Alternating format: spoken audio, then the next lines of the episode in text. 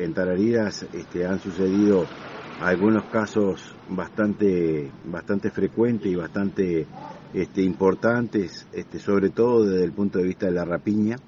pero también se denota en, la parte social algunos problemas como, como por ejemplo el tema de, las picadas, de eh, los ruidos molestos, sobre todo de las motos,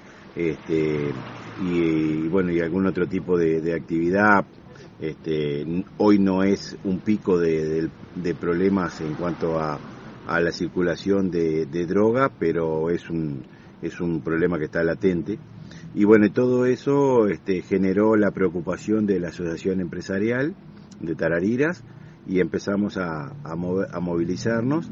y este y bueno allí con, con el apoyo de, Alfredo Martínez que, que, nos hizo un poco la, los contactos este, se generó, la posibilidad de que el 16 de febrero eh, vengan la, bueno, a escuchar un poco las demandas de los vecinos